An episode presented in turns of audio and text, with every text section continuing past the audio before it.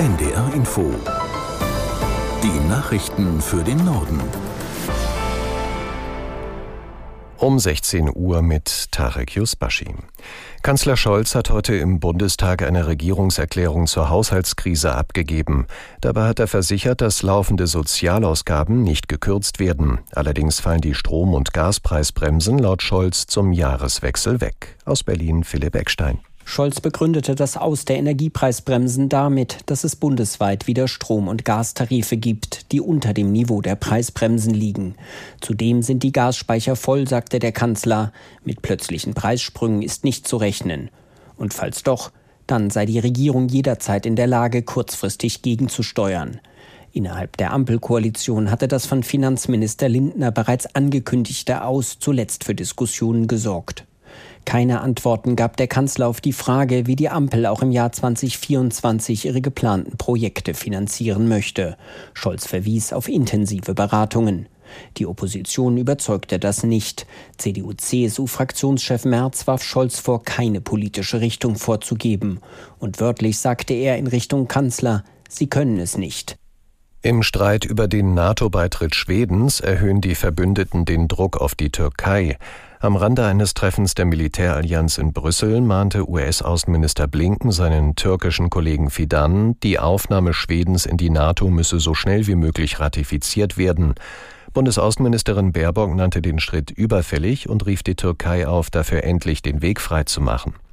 Die Grünen-Politikerin erinnerte daran, dass Präsident Erdogan den Alliierten beim NATO-Gipfel in Litauen vor fast fünf Monaten sein Wort gegeben habe. Die EU-Kommission beabsichtigt, Schleuser strenger als bisher zu bestrafen.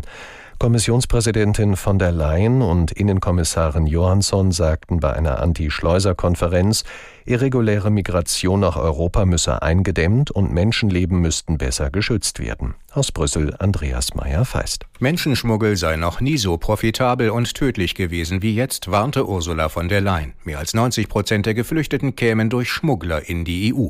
Rund 3000 Euro und mehr pro Kopf müssten die Menschen bezahlen, die ohne Genehmigung in die EU kommen wollen.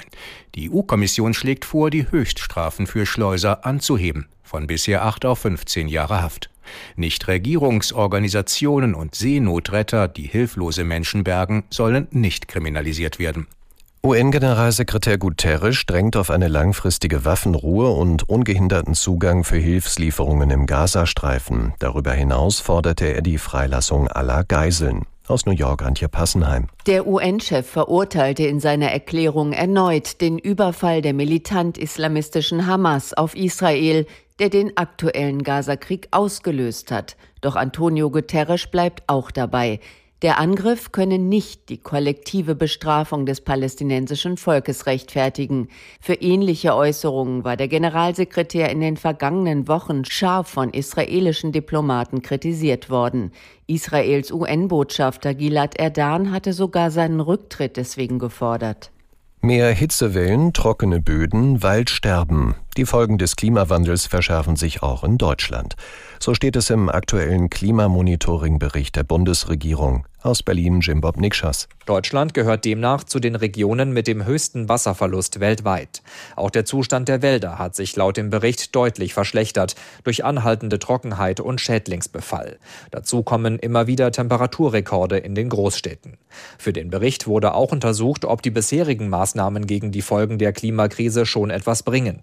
Als Beispiel nannte der Präsident des Umweltbundesamtes Messner die Zahl der Hitzetoten.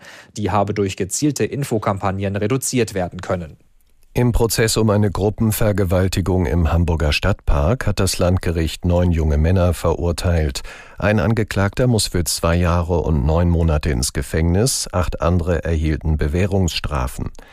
Die Verurteilten im Alter zwischen 19 und 23 Jahren hatten nach Überzeugung des Gerichts im September 2020 eine damals 15-Jährige im Stadtpark vergewaltigt. Sie hätten den verwirrten Zustand des alkoholisierten Mädchens ausgenutzt, erklärte die Richterin. Das waren die Nachrichten.